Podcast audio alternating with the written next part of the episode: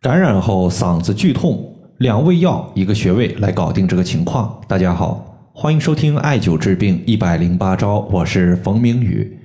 有一位患者呢，他和我留言说，自己的妻子在做抗原测试的时候发现是阳性，经过服药以及艾灸，现在呢已经康复了，但是留下一个问题，就是嗓子特别的疼痛，到目前为止还是特别疼。据他所描述呢，就是在喝水的时候。感觉嗓子像是在刀割一样，非常的难受。他想问一下这个情况该如何解决？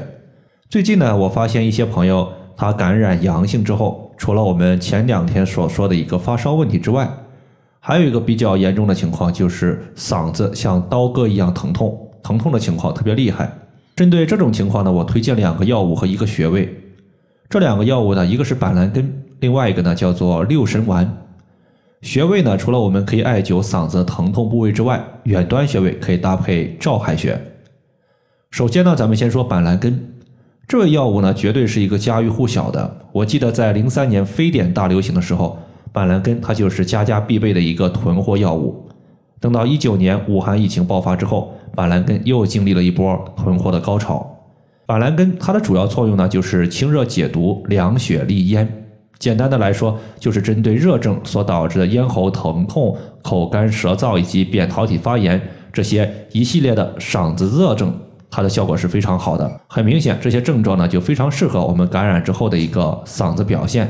第二个呢叫做六神丸，六神丸它调治的病症相对来说要比板蓝根多一些。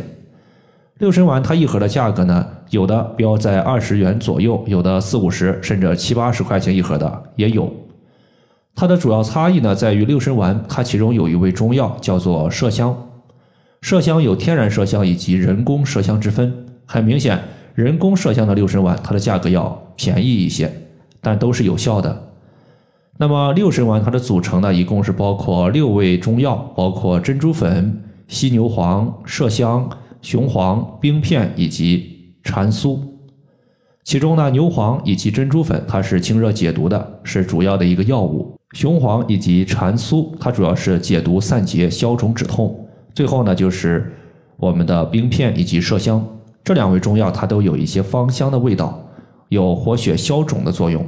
这些药物相互搭配，它的清热解毒效果是非常好的，并且还有消肿止痛的作用。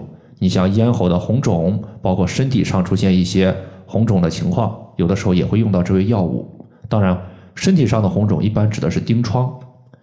接下来呢，咱们说穴位，照海穴，顾名思义就是太阳光照射在大海之上，然后使大海的一个水液升腾。照海穴水液升腾之后，它的水液气化会顺着经脉向上走。因为照海穴它属于是肾经上的穴位，同时还属于阴窍脉的穴位之一。而阴窍脉这条经脉正好是经过人体的咽喉部位，有道是经络所过，主之所及。所以，当我们艾灸照海穴的时候，它可以使下肢照海穴的水气滋养咽喉，咽喉得到了阴液的滋养，就可以浇灭局部的火邪，使我们的疼痛症状逐步消失。这个穴位是在足内踝下的一个凹陷处。另外呢，就是关于嗓子疼痛部位，它也是可以艾灸的，因为我们用艾条艾灸这个疼痛部位之后，它可以使我们的疼痛部位血液循环加速。血液带来营养，带走局部的垃圾毒素，可以促进疼痛尽快消失。以上呢就是我们今天针对感染之后嗓子疼痛它的调节方法，就和大家分享这么多。如果大家还有所不明白的，可以关注我的公众账号“冯明宇艾灸”，姓冯的冯，名字的名，下雨的雨。感谢大家的收听，我们下期节目再见。